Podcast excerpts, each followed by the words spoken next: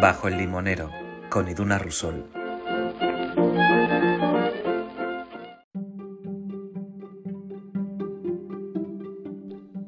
Bienvenidas un día más a esta conversación bajo el limonero. Hoy, antes de empezar a hablaros de quién es la nueva entrevistada, os quiero recordar que El sofá de Carmen, mi segundo libro, está en preventa y podéis comprar un ejemplar desde el enlace que os voy a dejar en la descripción de este episodio o en el enlace de mi perfil en Instagram, que es arroba idunarusol. Simplemente recordároslo para que toda la gente que estéis interesada en ver qué cuento, cómo lo cuento, bueno, esa es la manera. Y ahora sí que no me enrollo mucho más con esto y paso a hablaros de la persona que, va a estar hoy charlando con nosotras bajo el limonero. Ella es Pía Álvarez, es una diseñadora de moda que vive de manera nómada, diseñando para, mm, a un nivel muy alto para marcas muy importantes que yo, que no tengo mucha idea, no reconozco, pero hay nombres como Vera Van, Isabel Marant o Lacoste que yo creo que nos suenan a cualquiera. Pues este es el nivel al que trabaja Pia. A priori podemos decir, ¿cómo va a trabajar de diseñadora de moda, haciendo pruebas de vestuario, creando todo ese universo de moda viviendo tan lejos de lo que se entiende, bueno, no sé, París, Milán, lugares que se supone que son donde se genera todo esto. Pues sí, es posible y ella lo hace. Lo ha hecho y vive a la manera que quiere, desde donde quiere, un paraíso como puede ser Bali, y vive porque se ha quitado todas las excusas de miedo, ha trabajado con miedo y a pesar del miedo y sobre todo ha expandido su zona de confort, que es algo que, bueno, un montón de libros de autoayuda lo podemos encontrar, pero ella lo ha ejecutado. En esta conversación mm, creo que encontramos la manera y los resquicios por los que preguntarnos a nosotras mismas si estamos haciendo lo que queremos o si nos estamos buscando excusas para no enfrentarnos a ello. Así que bueno, lo que yo espero es que conozcáis a una persona que lo ha hecho que nos enseña cómo hacerlo y sobre todo que terminéis la conversación preguntándoos qué queréis hacer, cómo lo queréis hacer y sobre todo cuándo voy a dejar de darme excusas. Así que bienvenidas a una nueva conversación y que disfrutéis de esta charla bajo el limonero.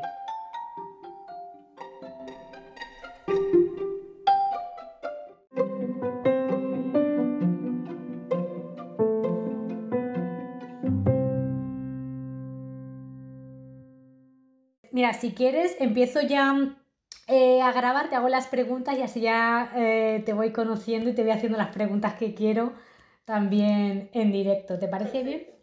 Genial. Pues eh, bueno, en la presentación ya he comentado que, que, eres diseñadora de moda nómada. Yo creo que te descubrí a través de redes sociales y vi una entrevista que te hicieron, también te vi participando en algo tuyo y bueno, eso me, parece que es una combinación de, de, etiquetas o de lecciones de vida, si queremos llamarlo mejor, muy curiosa, ser diseñadora de moda nómada. Entonces, em, antes de empezar a, preguntar acerca de, quién eres y de qué haces y de cómo te mueves, hay una novedad que quiero incluir ahora en las entrevistas y es situar un poco a la persona que nos está escuchando. Entonces, me gustaría que, que tú eh, le dijeras a la gente el espacio en el que estás o el espacio en el que te gustaría que estuviéramos teniendo esta conversación. Puedes echarle imaginación o describir dónde estás y que cuentes, bueno, el escenario donde tenemos la charla y, y qué te estarías tomando en esta charla. ¿Y qué, qué, perdón? ¿Y qué te estarías tomando? ¿Qué estarías bebiendo? ¿Un café? ¿Un té? ¿Un refresco? ¿Qué te gustaría estar tomando mientras charlamos? Vale. Eh, perdón, pero voy a quitar la cámara. Genial. Porque la conexión creo que no es muy buena. Vale, pues la quito yo también, ya estoy mejoramos si quieres. Perfecto. Vale. Eh, entonces, digo en, donde estoy, eh, un poco contexto, ¿no? Sí. Eh, a ver, ahorita estoy en Lombok, que es una isla a dos horas de Bali. Y nada, estoy en, la habitación del único hotel disponible que encontré porque no reservé con anticipación y ahorita todo está fully booked. está sonando los rezos de la mezquita de al lado porque Lombok, a diferencia de Bali, es una isla musulmana. Y eh, pues nada, estoy en mi bikini con lo que he estado trabajando todo el día, aunque no he ido a la playa. Y eso es básicamente todo. Y ahorita, si pudiera, estaría tomándome un buen coco para, para hidratar todo lo que estaba haciendo en el día. Vale, genial. Pues yo creo que ese coco yo lo acompañaría tomándome un café fresquito, un café con hielo, me apetece ahora. Y ahora sí, ya podemos, ya una vez situadas, em, empiezo a, intentar conocerte y que la gente que nos escuche también. Em, igual es una pregunta un poco difícil, pero ¿quién es Pia Várez? Porque no sé si es Pia Várez, Pia Álvarez, o sea que hay que empezar por el nombre. Pia Álvarez. Vale. como ya estaba cogido por todos lados, porque es un apellido, digamos, bastante común, pues Pia Várez. Más fácil, más fácil de recordar y de pronunciar, así que... ¿Y, ¿y quién, es, quién eres? Sí. Eh, muy difícil pregunta, muy complicada. Creo que si algo me define es eh, una persona muy curiosa y una persona que quiere vivirlo todo, con lo bueno y con lo malo que trae esa mentalidad, ¿no? Pero desde pequeña he sido así, de querer vivir muchas experiencias, de ver a alguien haciendo algo y decir, yo también quiero hacer eso. Y, y, he regido bastante mi vida bajo el, eh, el día que ya no pueda hacer nada, el día que sea viejita, de qué me voy a arrepentir no haber hecho. Entonces no quiero tener, Pia Vares no quiere tener ese, ese sentimiento de, de, arrepentimiento, de hubiera. Ya. Y entonces trato pues de vivir con todo lo que me gusta y quiero hacer. Em, tú eres, como ya hemos dicho, diseñadora de moda nómada y yo estoy súper fuera de ese mundo, conozco muy poco, pero es verdad que todos los nombres con los que veo que has trabajado a mí me suenan. Y si a mí me suenan a la gente que está metida dentro del mundo, seguro que dicen, joder, qué, qué, qué, qué nivel. Entonces, em, quería preguntarte cómo, bueno, no sé si en tu caso también, pero creo que los grandes cambios vitales siempre vienen por hay un punto de inflexión, no sé si es una situación, una, mm, no sé, lo que sea, un punto de inflexión que nos hace tomar ese cambio tan grande. Y no sé cuál fue ese momento vital o esa situación que tú dijiste, voy a cambiar todo el tipo de trabajo que tengo, el modo en que trabajo y voy a irme a, a diseñar de manera nómada. ¿Cuál fue ese punto de cambio? Mm, a mí me pasa que cuando siento que no estoy aprendiendo algo, ya no, no, me siento motivada, por más que esté trabajando para la mejor marca del mundo o viviendo en la ciudad más bonita del mundo, que hasta ahora pienso que es París, que era donde estaba viviendo. Entonces, cuando ya siento ese, entre comillas, aburrimiento, pero que en verdad es el sentir que no crezco como persona, es cuando comienzo a plantearme, ok, ¿qué estoy haciendo? ¿A dónde voy? Y dónde quiero estar. Y los viajes y conocer el mundo es algo que he ido experimentando poco a poco a lo largo de mi vida y es algo que quería seguir haciendo, pero con mayor libertad.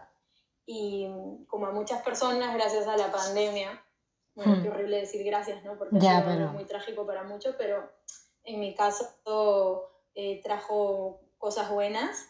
Eh, gracias a la pandemia pude, pude trabajar en remoto mientras trabajaba para la COST y me fui a las Islas Canarias.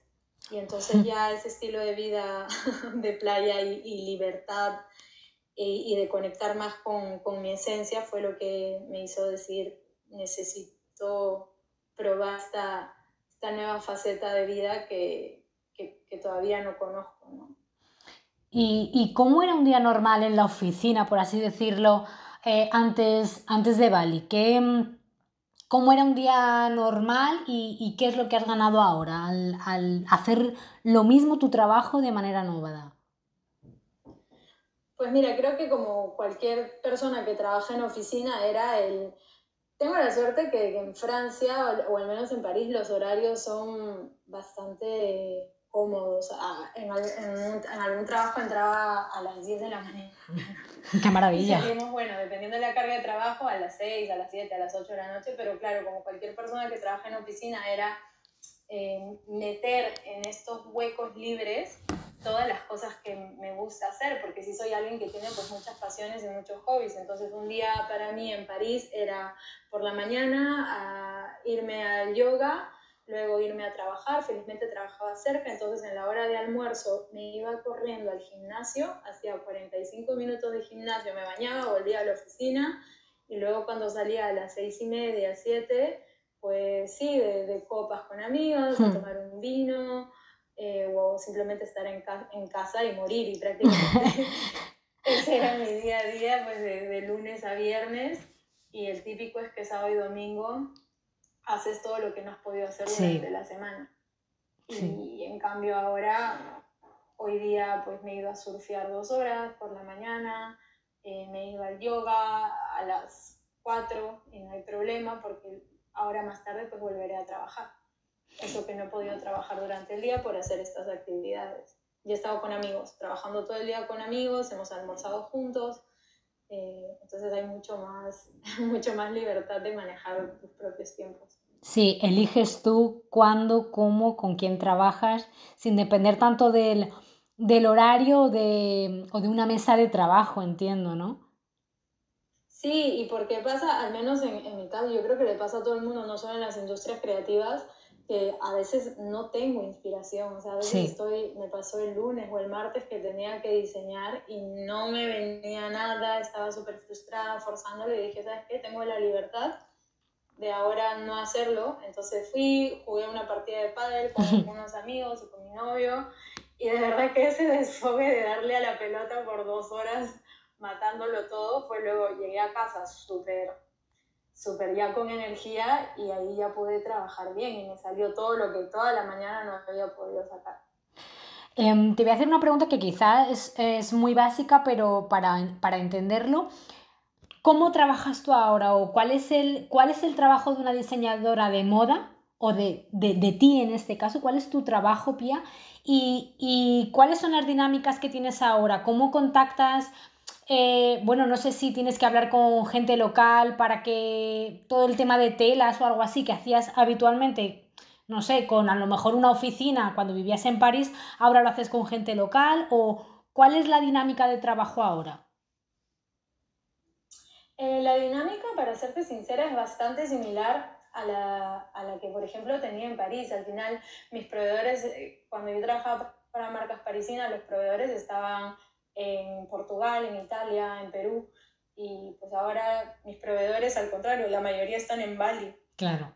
Y lo que hago, sí, es, la ventaja de que estén aquí es que de verdad, sí, cuando quiero les digo, pues te voy a visitar, cojo la moto, yo sola voy a visitar a mis proveedores, eh, o, o, digo que vengan, para eso sí puedo ir a la oficina, ¿no? Les digo, vayan a la oficina y yo también voy ahí porque uno de los clientes para con los que trabajo está en Bali eh, pero bueno, hablando más en, términos generales, ¿en qué consiste mi trabajo? Es diseñar para marcas, o sea, las marcas necesitan una diseñadora, por ejemplo, de tejidos, eh, establecemos la inspiración, eh, propongo diseños, propongo materias primas y lo que hago con el tema de materias primas y telas, que es la parte complicada porque sí se necesita tocar, pues sobre todo cuando he estado viajando por varios lugares, me las llevaba conmigo. Es cero práctico, cero. O sea, yo estaba enciargado en una isla de Filipinas con tejidos encima mío, ¿no? en, la maleta llevas telas para probar y para tocar. Sí, sí, sí. O les digo a mis proveedores, les digo, oye, ahora estoy en tal dirección, ¿me puedes volver a enviar estas cosas? Eh, Qué buena gente ellos lo hacen, ¿no? No es lo más práctico, claramente, y hay pero bueno, es que no se puede tener todo, ¿no? Entonces, hay ajustes que hay que hacer para poder lograr el, el trabajo en remoto. Y también con, no solo trabajo como diseñadora, también trabajo como consultora, más en asesorías de estrategia, estructura de colección. Entonces, eso también me permite llevarlo de manera remota y no solo y no haciendo solo diseño. Eh, para ti, ¿qué dirías que es lo más importante que has tenido que reaprender a nivel profesional, emocional? O sea, el salto de, estar, pues eso, ese trabajo de oficina o más normal, odio esta palabra, pero bueno, ese trabajo que socialmente está como más aceptado. ¿Qué has tenido que volver a aprender y volver a adaptarte o, esas dinámicas nuevas que te han costado más a nivel profesional y emocional? Mm, mira, es algo que sigo aprendiendo, todavía no está conquistado. Yo tengo un fuerte síndrome del impostor. Y el hecho de tener que trabajar en remoto significa también, claro, he optado por eh, ser freelance, ¿no? Y al ser freelance, pues hay que venderse más. Claro. A mí eso se me da pésimo, pero de verdad pésimo, porque toda mi vida mi, mi, mi, forma de conseguir trabajo ha sido envío CV, envío portafolio, hago una entrevista donde, donde ahí me puedo lucir, por así decirlo, y, y listo, ¿no? Con eso conseguía trabajo. Ahora es decir, esto de tocar puertas o decir, oye, yo he hecho esto, yo he hecho el otro, eh, me cuesta mucho, o sea, se me hace muy incómodo, pero es necesario y cada vez ya se me está haciendo más fácil, ¿no? Y, pero eso es como el gran aprendizaje que estoy sacando de todo esto. Cuando, cuando cambiaste de vida y, y, tuviste que enfrentarte a esto, al síndrome de impostor, eh, sí, supongo que a mí también me pasa y entiendo que a toda la gente que, que nos escuche, cuando tienes un cambio vital tan grande, eh, la gente de fuera opina. Con todo el amor del mundo la, inmensa mayoría de las veces, pero tienden mucho a, opinar y a regalarte frases que muchas veces vienen de su sesgo y, de otras cosas que no tienen nada que ver con nosotras. ¿Tú em, qué frase es la que más escuchaste cuando dijiste, oye, me voy a seguir siendo la diseñadora de moda que soy, pero en Bali? Mm, la frase que más escuché fue y de gente que sí, que me quiere, pero fue, estás huyendo de las cosas. Ya. ¿No? Como estás escapando de tu vida en París, no sabes lo que quieres. Em, y pues no, yo, o sea, yo sentía que no, yo sentía simplemente no, yo quiero, al menos felizmente en esas cosas sí, yo, yo siempre lo he tenido, he tenido claro lo que quiero. Entonces, y me dejo llevar demasiado por mi instinto y ahí mi instinto me decía, te tienes que ir ya, pero ya, y algo, algo bueno vendrá de, de, dar este tipo de pasos. Es que a mí me encanta hacer ese tipo de cambios de vida, me, me encantan. Entonces, sí, he escuchado estas cosas, pero yo lo único que pensaba es, ya les demostraré que no.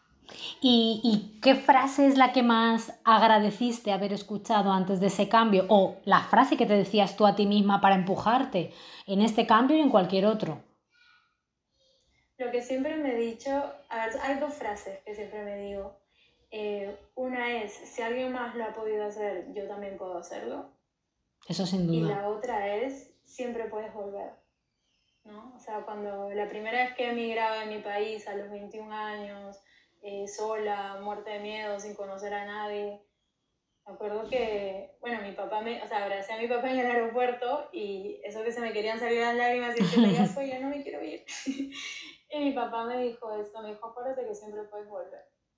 Y ya con eso me quedé, sí, pues, o sea, voy, si al mes de verdad le estoy pasando tan mal, siempre tendré una casa, siempre tendré un país, tengo la suerte de tener una familia a la que puedo volver.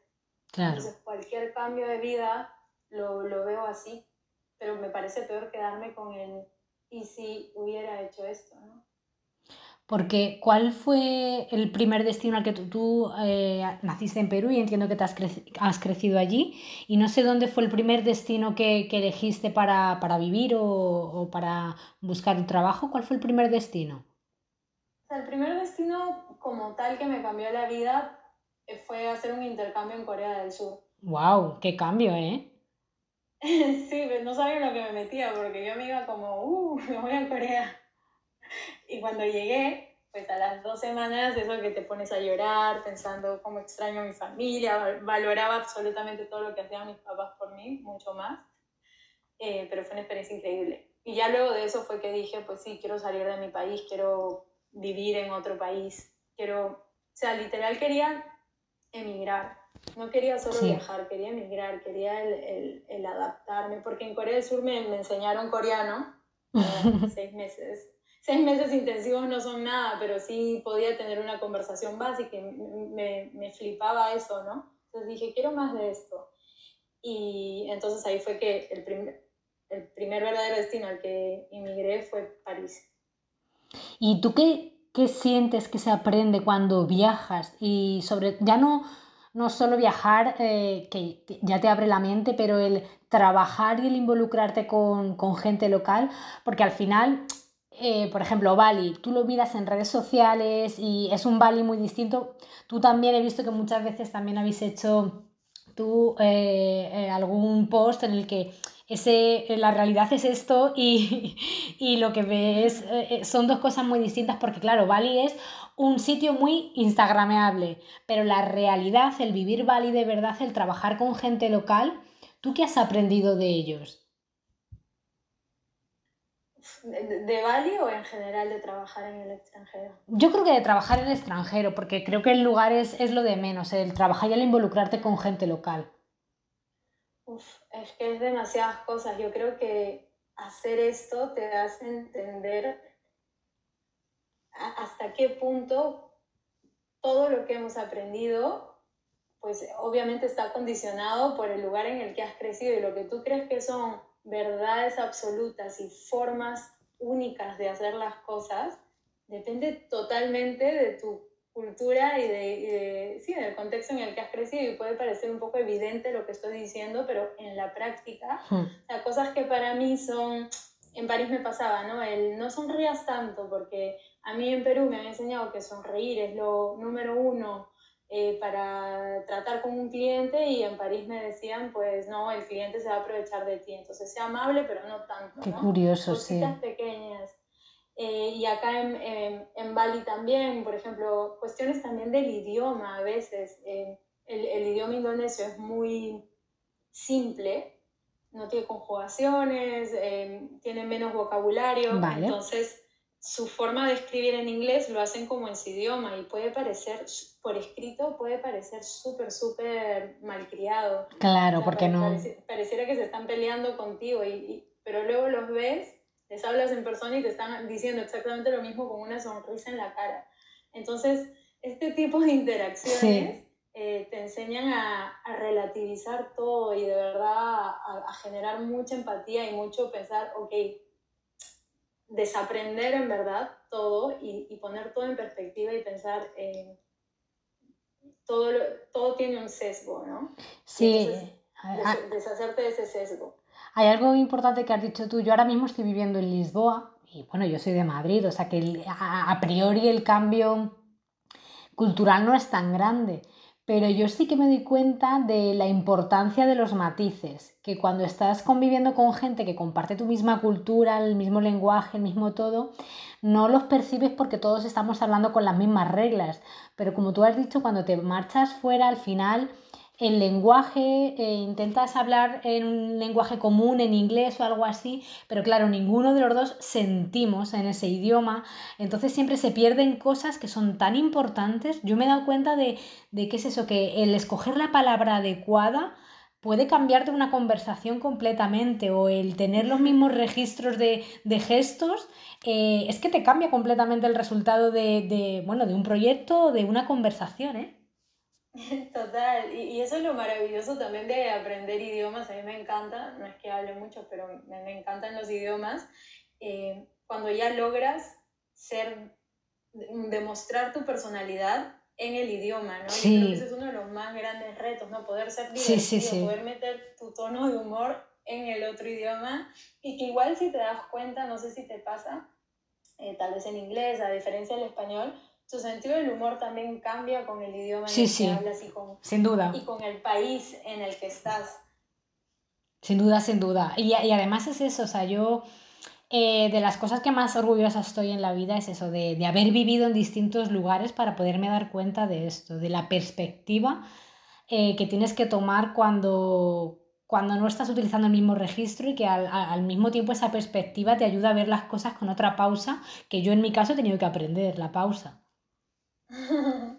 claro, sí, sí, no, eso es súper interesante. Y mm, te iba a preguntar, eh, con, tú estás metida también, no sé si formas parte de, del equipo eh, directivo, por así decirlo, de a lo tuyo, o participas como persona nómada que está eh, metida dentro de este proyecto, muy interesante. Y Y también supongo que en Bali, en tu entorno, habrá gente que ha dado ese giro de, y ese cambio de vida. Y por tu experiencia, ¿tú cuál crees que es el miedo más recurrente que tiene la gente antes de, del cambio? ¿no? Ese, ese miedo que nos provoca cambiar o ese miedo que nos impide cambiar. Mm, eh, buena pregunta. Me, me, pasa que yo no tengo tanto ese miedo, pero es verdad que, o sea, que la, que la mayoría de personas que escucho, sí, yo creo que es Sí, es, es, un miedo a lo desconocido. me, cuesta, me cuesta entenderlo, porque eso es lo que me gusta. Eh, pero sí, lo que me suelen preguntar más y donde veo que son más las inquietudes es, creo que es uno, cómo socializar. Ya. Creo que le tienen mucho miedo a, a, la soledad, cómo, cómo van a llegar, no sé, sí, tienen miedo a, a cómo va a ser la vida ahí, pero creo que en general es simplemente les cuesta proyectarse en un nuevo lugar y entonces tienden a pensar pues en todos los posibles problemas, ¿no? Ya.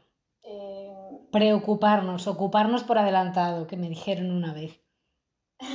sí, y, y, al final pues una vez te das cuenta que es como los mismos problemas que puedes tener en tu país. Yo creo que hay, hay, mucho miedo ahí. ¿Qué pasa si, no sé, me roban? Eh, hay, hay, productos para, de higiene para la mujer y, creo que todo esto parte bastante del desconocimiento.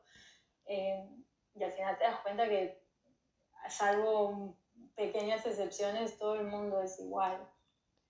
Ah, ahora que lo has mencionado, ¿no? Eh, que es verdad que la mujer puede tener algunas necesidades em, que no tiene el hombre y tal. Eh, me gustaría saber en, Bali el papel de la mujer, eh, porque además tú eres freelance, eres directiva de tu propio negocio. Em, ¿cómo, ¿Cómo se trabaja siendo mujer en Bali? ¿Qué diferencias o qué similitudes has visto con tu trabajo en París, por ejemplo? No, súper, aquí súper bien, o sea, Bali igual es una comunidad súper internacional. Claro. E incluso te diría por parte de los mismos locales, no hay, al menos yo, ah, yo no siento ningún tipo de discriminación o de, sí, o, o, de, o de hablarme de menos o lo que sea por ser mujer. Yo creo que acá hay tanto emprendimiento, pero tanto, y que muchos son de mujeres, que no hay esa diferencia entre hombre, mujer, todo de verdad bien y sobre todo yo que trabajo en moda, pues la mayoría de, de las personas con las que trabajo son mujeres. Sí, eso es Hay hombres también y normal. Y las dueñas son mujeres, o sea, todo eso se, se da muy bien. Para, para, una tía así tan, tan valiente, ¿no? Que, sin, sin, ese miedo a lo desconocido que hablábamos antes, eh, no sé si tienes algún ejercicio tuyo personal, algún truco, algún ritual que, hagas contigo misma cuando, cuando ves que asoma algún miedo cuando tienes dudas. No sé cuál es ese ritual que tienes tú para, para calmarte, para calmarte el susto. Mm, mira, yo soy muy racional y, y, entonces cualquier posible situación de peligro la evalúo como, ok, si pasa lo peor, cuáles son las soluciones, qué, puedo hacer. ¿No? En, el peor caso, en el peor escenario, ¿qué es lo que podría hacer? ¿Cómo podría reaccionar? Vale, hago esto, llamo a no sé quién, ok. Em, obviamente si veo que es una situación totalmente peligrosa, pues no la hago. Pero yo creo que soy lo bastante sensata hmm. y tengo un buen juicio para evaluar estas cosas y entonces simplemente es eso, es decir, me han pasado cosas como eh, que en Estados Unidos me han cogido del Departamento de Migraciones y me han dicho que quería trabajar ilegal ahí, entonces me, detuvieron, por así decirlo, y es una situación en la que empecé a asustarme porque dije, miércoles, o sea, estoy Homeland Security, estoy aquí tomando mis huellas dactilares y tomándome foto como, como criminal. Qué locura. Y ¿sabes No, y yo no tengo nada de qué asustarme. A ver, ¿he hecho algo malo? No. Entonces, ¿me pueden hacer algo malo? No. ¿Qué es lo peor que puede pasar? Pensé que no me dejen entrar al país. ¿Me voy a morir porque no entro a Estados Unidos? No. Entonces, desde ahí, todo lo que hice fue estar tranquila, pensar, esto es una anécdota más de vida y lo contaré algún día y como lo estoy contando ahora, Y estuve 24 horas ahí, me hice amiga de los oficiales, me daban doritos. Y me queda la anécdota de vida, pero entonces eso es racionalizar y, calmarme, porque de verdad creo que nada bueno viene de, pues de, de, alterarse. Empeora todas las cosas y, empeora tu experiencia frente a algo que tal vez no puedes cambiar.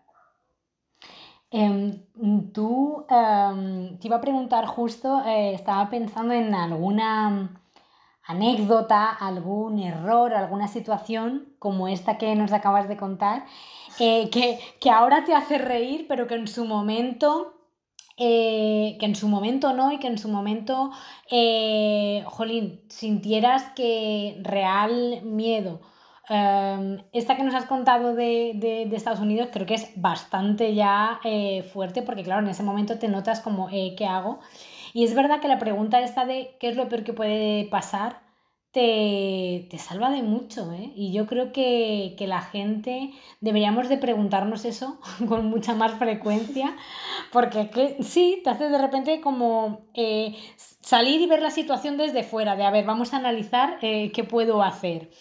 Y no sé si eso, ¿hay alguna anécdota que hayas vivido en, en Bali, eh, alguna situación que en su momento fuera compleja, pero que ahora te puedes reír de ella? Eh, o sea, sí he tenido situaciones, por ejemplo, viajando, ¿no? Situaciones de, de peligro, por o de posible peligro, viajando sola por India o en Jordania también, en donde, sí, bueno, ahora me río porque no me queda otra, pero no son ni siquiera situaciones de risa. O sea, en Jordania me pasó que me fui al, habían dos Airbnb, los mejores notados en, en un pueblito de Jordania al costado de Petra y el, escogí uno, ¿no? tenía mil anotaciones buenas y el señor lo que hacía era pues fumar hachís todo el día y luego se ponía a ver porno en su teléfono a mi lado. Oye, ostras, qué un té, ¿no? Entonces de ahí yo ya como me mantenía lejos de él eh, y se puso muy extraño. Un día cerró la casa con llave y yo estaba dentro y no podía salir y ya no ah. había internet, entonces está Eso da miedo. Entonces, hmm no, no, sé cómo conseguí internet y entonces conseguí el otro Airbnb mejor notado y le dije, mira, rescátame. Eh, el chico, el del otro Airbnb vino a rescatarme y me dijo, oye, lo siento, estoy con amigos, ha sido como un last minute booking, entonces te, te voy a recoger con mis amigos. Y yo, no hay problema. Viene, logro salir de la otra casa, le digo al otro, oye, me voy, no estoy cómoda. Y con el otro, pues fue peor. El otro se para en medio de un callejón a comprar alcohol porque ahí es ilegal que parecía que estaban haciendo un pase de droga, pero... Sí, sí, bueno, allí se ve... es lo mismo allí, al final. la, precaución que tenemos aquí con la droga, bueno, precaución entre comillas, pues allí con el alcohol, o sea que la situación es igual de tensa.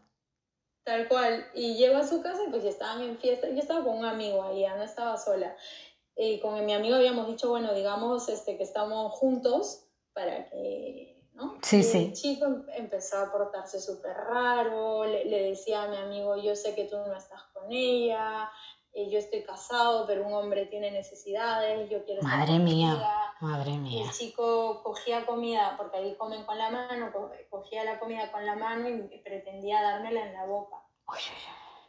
O sea, súper, súper feo, drogados, alcoholizados, todos, eran cuatro tipos y nosotros dos. Entonces nos metimos al cuarto, el cuarto no cerraba con llave. Eh, mi amigo asustadísimo como que bloqueó la puerta con un mueble y me dijo, yo no duermo, yo duermo con una piedra en la mano por si acaso este tipo se quiera meter en medio de la noche al cuarto.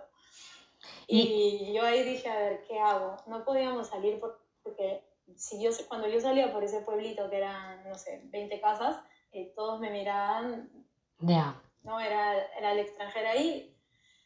¿Qué voy a hacer? O sea, lo único que hice fue avisarle a mi hermano, esta es mi ubicación, estoy aquí, este es el Airbnb en el que estoy. Y mi hermano me dijo, pues duerme con un boli en la mano por si acaso. Sí, es que no.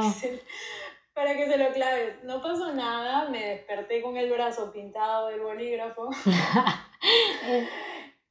Y 5 de la mañana, no, pero o sea, 5 de la mañana habremos dormido 5 horas, 5 de la mañana, cogimos nuestras cosas que ya había luz del día y nos fuimos. Sí, que es la típica situación, es que no, no, no puedes hacer nada, pero la sensación es completamente desagradable, la verdad. Sí. Sí.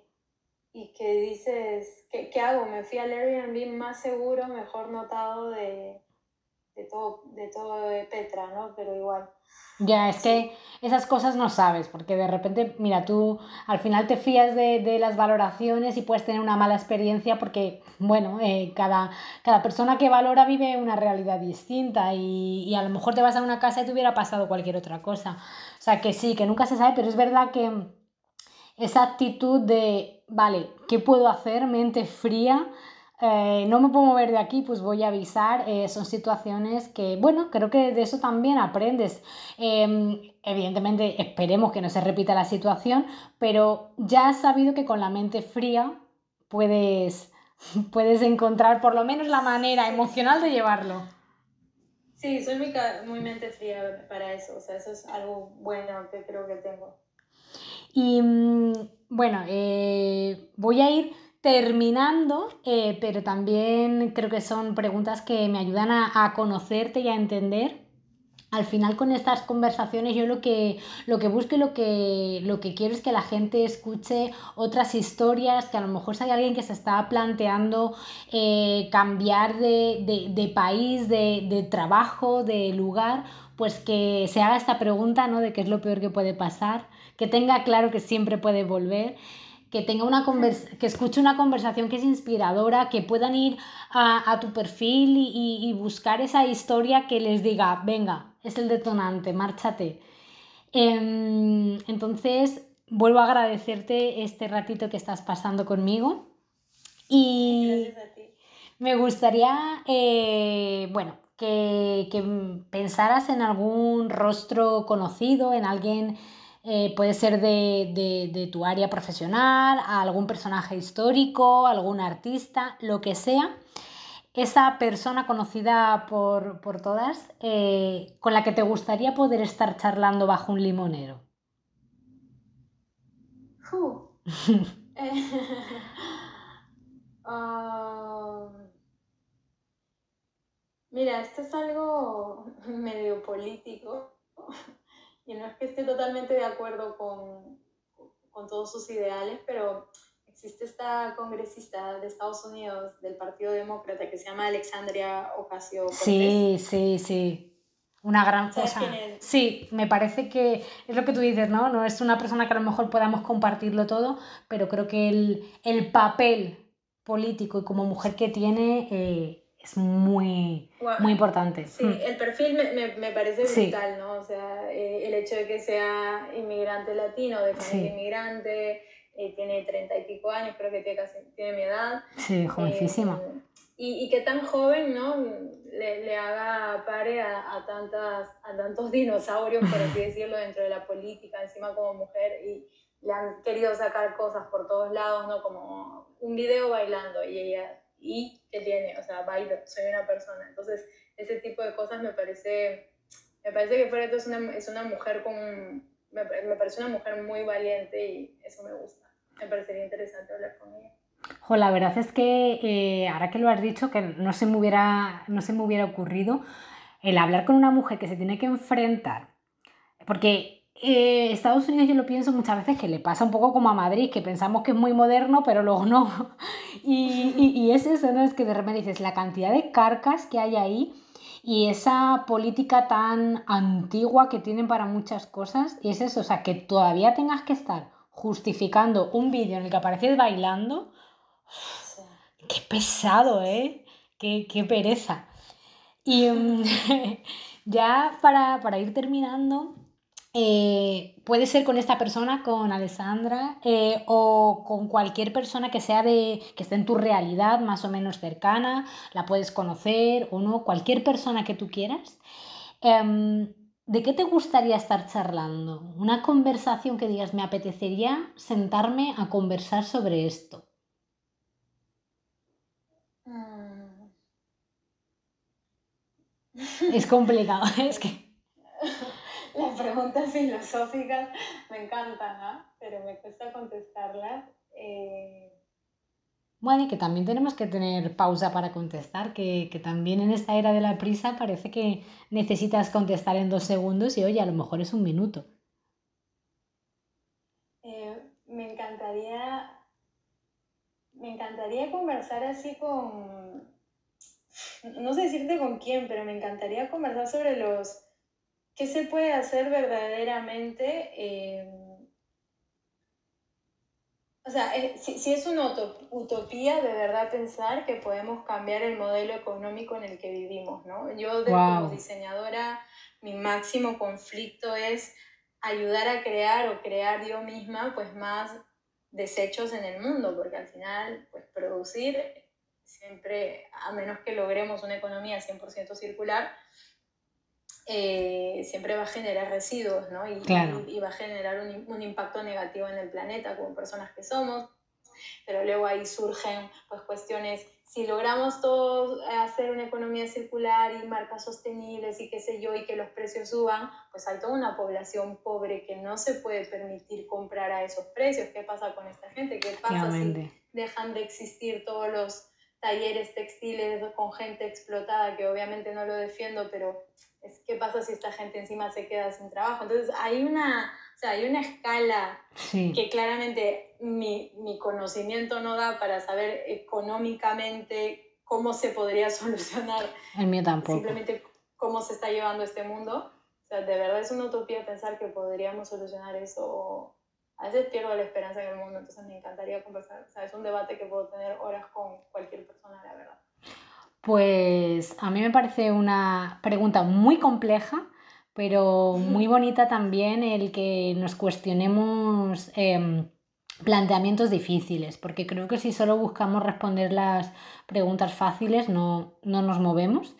Y, y, que creo que esta pregunta, bueno, pues todas las personas que nos estén escuchando eh, que nos digan qué opinan. Me he puesto, me he puesto súper profunda e intensa. No, pero, pero bueno, es que al final la conversación nos ha llevado a eso, así que bienvenido sea y, y yo feliz de recibir esta, esta pregunta, creo que es una conversación que sí, de vez en cuando em, hay que hacerse preguntas complejas y profundas. También me da la sensación algunas veces que, que yo lo entiendo, estamos cansados, em, a veces eh, pasamos demasiadas horas en lugares o en proyectos que no nos interesan y ponerte a plantear un cambio de vida eh, sostenible, consciente, pues te puede resultar eso, muy agotador, pero hay veces que hay que hacerse las preguntas adecuadas, aunque tardes, aunque te cueste, aunque te duela la cabeza después, pero hay que hacerse la pregunta adecuada también.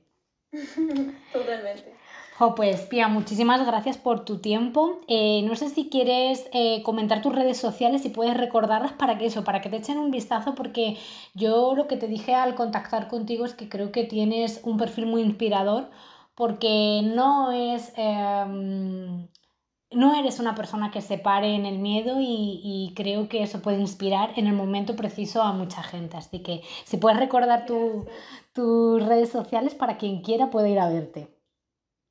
Sí, a ver, estoy en Twitter, en Instagram, eh, como Pia Vares, eh, Pia Vares, y también tengo un blog que llevo ahí más o menos con una newsletter que se llama Átomos e Historias en Substack, y prácticamente eso, y estoy preparando más cositas, pero que todavía no puedo contar. Pero igual todo lo comunico por, por Twitter y por Instagram, así que pues, y... sigue, por ahí se puede enterar. Sí, además... gracias no, yo feliz y, bueno, cuando lance el episodio, yo siempre además me gusta ir rescatándolo cada cierto tiempo, porque bueno, si lanzáis alguna cosita nueva, que ya me fijaré, pues volveré a rescatarlo para que nadie pierda la oportunidad de conocer una conversación que bueno, que quizá le empuje y le lleve a ese sitio donde quiere realmente estar. Así que muchísimas gracias, Pía, de verdad. Muchas gracias. Muchísimas gracias, un gusto. Gracias. Chao. Vale, ya he parado la conversación. Muchísimas gracias de verdad por todo. Em, ha sido un ratito muy agradable y, y, jolín, pues yo espero de verdad que, bueno, que esto llegue, llegue lejos y, que la gente lo disfrute, que disfrute la charla. Em, ya te digo, creo que o sea, retomo otra vez bajo el limonero es a finales de septiembre aproximadamente. Entonces no te sé decir exactamente en qué fecha lo publicaré, pero bueno, yo te lo comunico, te envío el enlace y todo y, bueno, feliz de haber estado aquí. Muchísimas gracias. Muy, muy buenas preguntas, ¿ah? me ha encantado. Qué bien. Me alegro mucho, de verdad. Qué guay. Y... Muy, muy buena entrevistadora.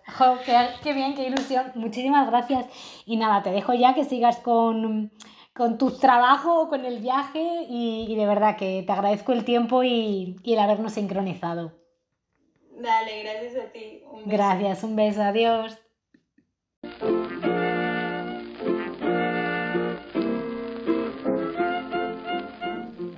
Gracias por haber estado con nosotras en este nuevo episodio de Bajo el Limonero. Yo soy Iduna Rusol y como tal me podéis encontrar en todas las redes sociales. Iduna Rusol, no hay pérdida. Ahí os cuento mucho más de las mujeres a las que entrevisto y sobre todo también hablo de lo que escribo y de los cursos o talleres de escritura creativa e inteligencia emocional, sobre creación de personajes y otras temáticas que voy impartiendo de vez en cuando. También, si no queréis perderos ni un solo detalle de Bajo el Limonero, podéis seguir al podcast tanto en Spotify, Evox y Apple Podcast. Así no os perdéis nada, ni los episodios en los que hay entrevistas con mujeres, ni los episodios de literatura que tenemos con Jerónimo Garzón en su espacio Entre Libros y Limones. Así que, de una manera u otra, nos seguimos encontrando por el camino. Muchas gracias por haber estado aquí bajo el limonero.